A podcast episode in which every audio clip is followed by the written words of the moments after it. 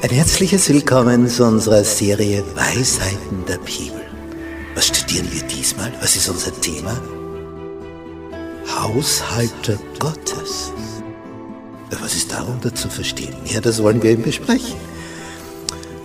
Ich halte mich an das, was der Psalmist geschrieben hat im Psalm 116. Wie soll ich dem Herrn vergelten all die Wohltaten, die er an mir tut? Und darüber wollen wir uns Gedanken machen. Wir halten so viele Segnungen von ihm. Wir haben das Leben von ihm bekommen. Wie kann ich ihm etwas zurückgeben? Wodurch? Wie? Auf welche Art und Weise?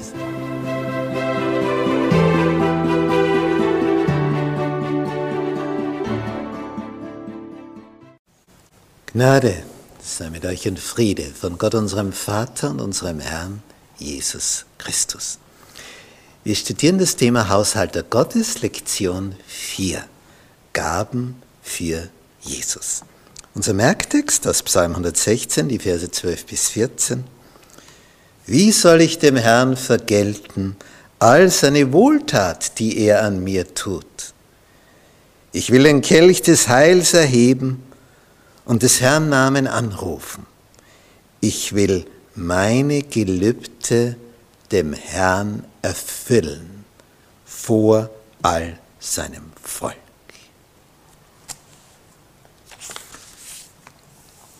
Sonntag. Motivation beim Geben. Warum? Warum, fragen wir uns bei vielem. Warum soll ich das tun? Was bringt es mir? Wofür? Weshalb? Wieso? Was ist der Sinn dahinter? Als Jesus seine Bergpredigt gehalten hat, wo man hinunterschauen konnte auf den See Genezareth, der in einer Depression liegt, das heißt in einer Vertiefung, und zwar so tief, dass es unter dem Meeresspiegel ist, wie das Tote Meer. Auch das See Genezareth liegt tiefer als der Meeresspiegel. Und wenn du da jetzt auf einem Berghang bist, das ist ein riesiger Kessel, wo da unten der See drinnen liegt. Wunderschöner Anblick an einem Berghang am See Genezareth.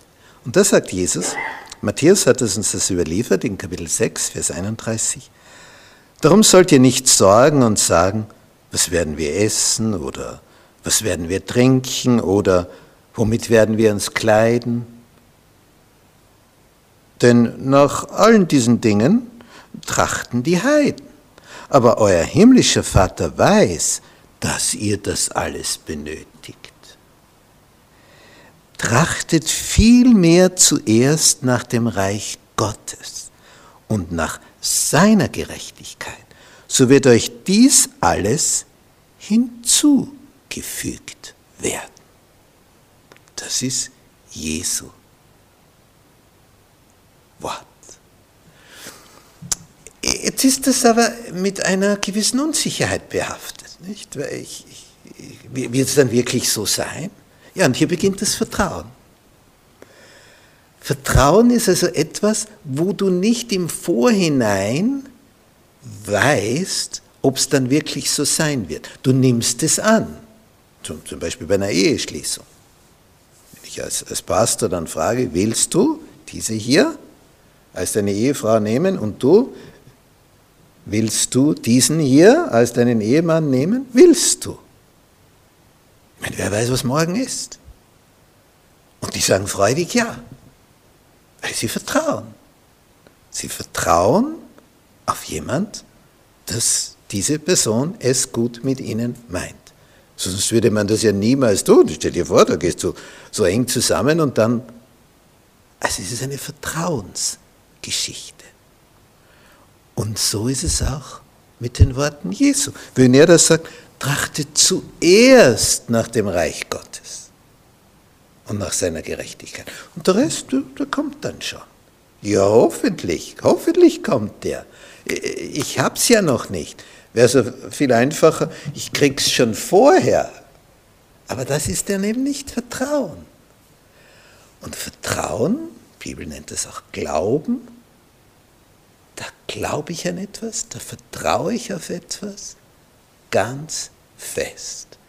Und darum schreibt es Paulus im Hebräerbrief in Kapitel 11, wer zu Gott kommen will, der muss einmal als erstes vertrauen, glauben, dass er ist.